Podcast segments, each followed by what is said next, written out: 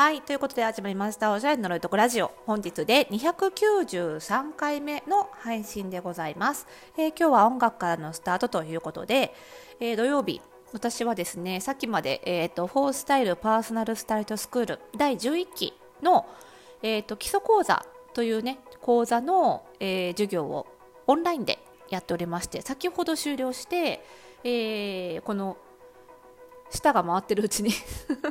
授業ってすごく喋るのであの舌が回ってるうちにちょっと収録しちゃおうかなってことで、えーこちらのラジオを収録しております。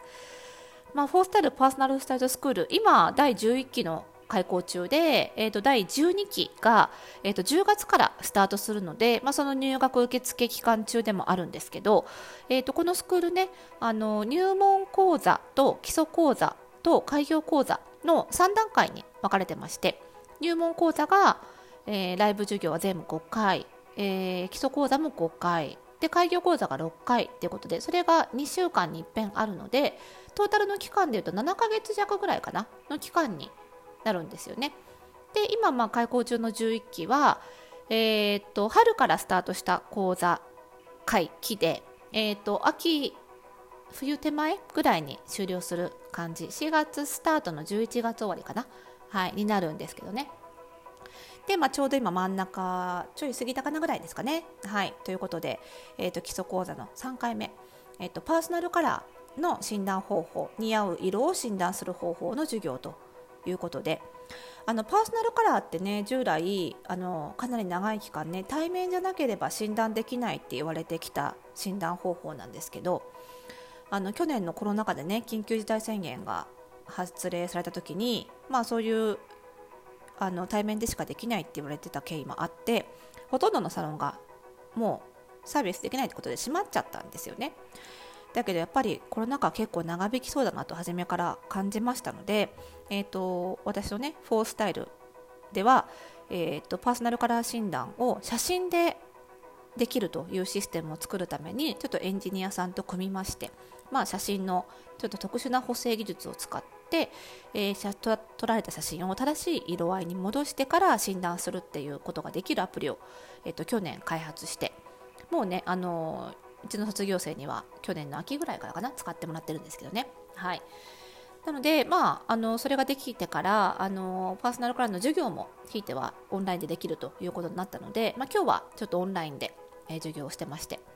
で次回もパーソナルカラーの授業なんですけど次回はねちょっと様子見ながらあの本来はねあの古いやり方だとドレープ診断って言って色布をねかけて診断していくので、まあ、その従来のやり方もねできれば覚えてもらった方がいいかなっていうことであの緊急事態宣言とかこのまま発令されなければ次回はサロンでやろうかなんていう話で進んでいるわけです。はい、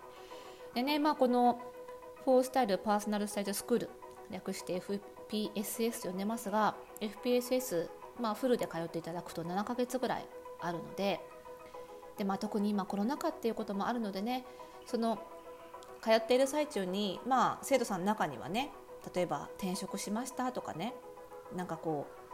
うご家庭の事情でちょっと生活環境変わっちゃってみたいなこう人生の岐路というんですか？に立たされる人も結構いるわけですよ特にコロナ禍でちょっと多いかなっていう感じなんですけどいるわけですよね。であのね今やってるその11期の中にもあのこのラジオすごい聞いて入学してくれた方なんですけどねあのちょっと転職したりなんかしてあの毎週各週か各週土曜日の授業をまあリアルタイムで受けるのがちょっと難しくなっちゃったって人が出たんですよね。でまあ、そういう方ってあの決して珍しいわけではなくって、まあ、7ヶ月もやってればそういう不測の事態だったりとか、まあ、ちょっと計画が変わったりとかしてあのちょっと通いづらくなっちゃう人っていうのはいるわけですよ。であのそういう時にね、まあ、スクールによっていろいろ考え方いろいろなんですけど、まあ、1回入ったんだからね頑張ってそう言わないでなんとか都合つけて通って卒業しようよっていうところもあるんじゃないかと思うんですけど、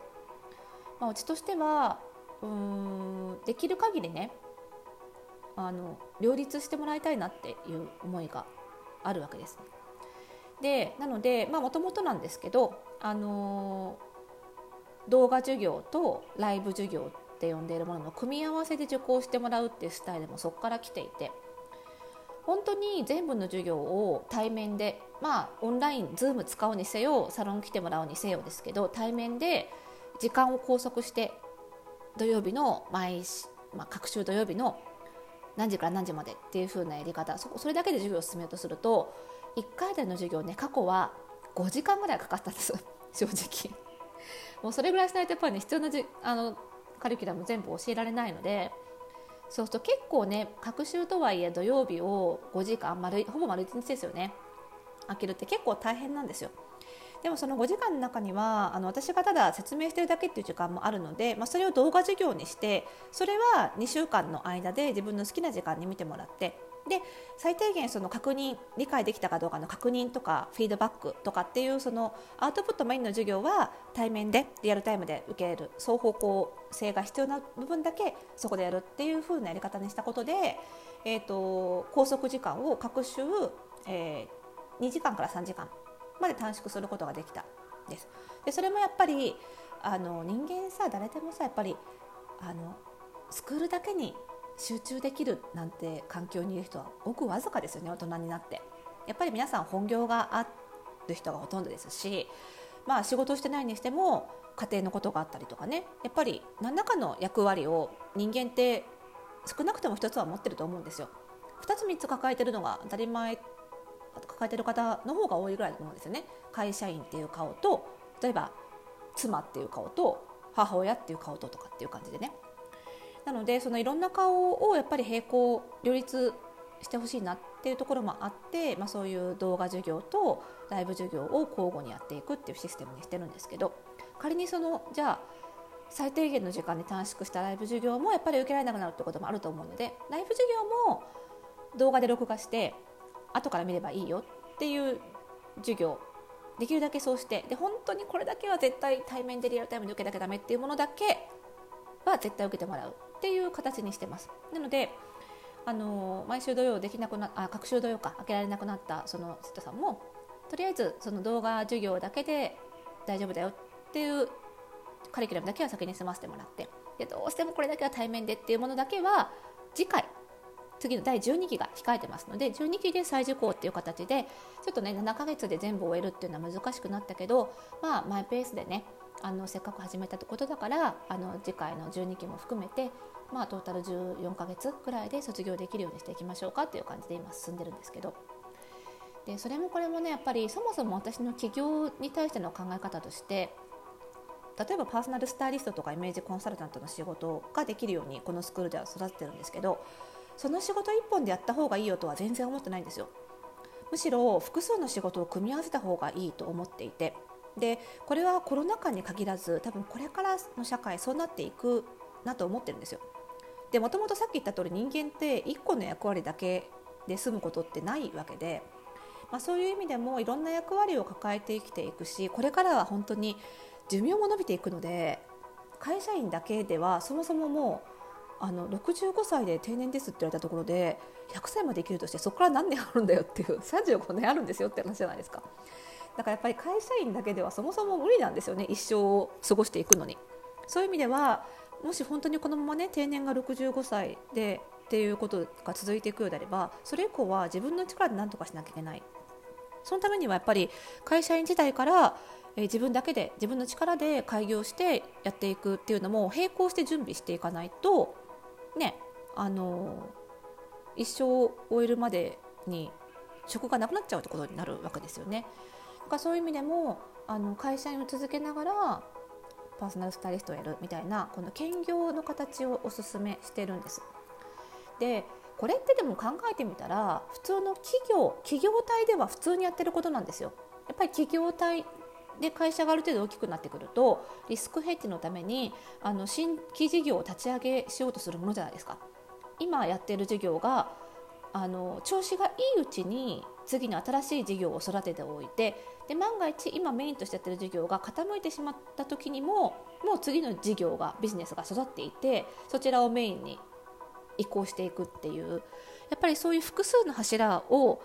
会社は普通考えるものなんですね。ただ勤める側としてはその複数の事業ポートフォリオを考えなくて済むそのアサインされた事業だけに没頭してればよかった時代が長かったんですけど、まあ、これからはやっぱり一個人もその企業体と同じように自分の中でポートフォリオを作って複数の収入の柱を作っていく方が経済的にはもちろんなんですけどメンタル面でも私いいと思うんですよね。でうちも、まあ、うちはねたまたま法人体なので企業体なので、まあ、もちろん当たり前なんですけどあのいくつかのビジネスがあってでまあざっくり分けるとあのファッション系と心理系に分かれるんですけどその2つが相乗効果もありつつでも結構違うジャンルっていうことで結構助かってる部分が多いんですよ。あのファッションこれがファッションだけで微妙に仕事の内容が違うっていう複数の柱だとやっぱりアパレル全般アパレル業界全般が傾いてた時に全倒れになっちゃうんですけどやっぱり心理学と心理系とファッションっていうのは両方共倒れになることはどんな景気の状況どんな社会状況が来てもあんまりないのですごく今助かってる正直今この時点で助かってるっていうのはあるんですよ。で周りの経営者とか個人事業主見てもやっぱり複数のえ、ビジネスがあってそれぞれが相乗効果もあるんだけどでも違うジャンルっていう人が今この時点ですごく安定しているのであの生徒さんにもそういうことをそういう状態にしてもらいたいなと思ってるんですね。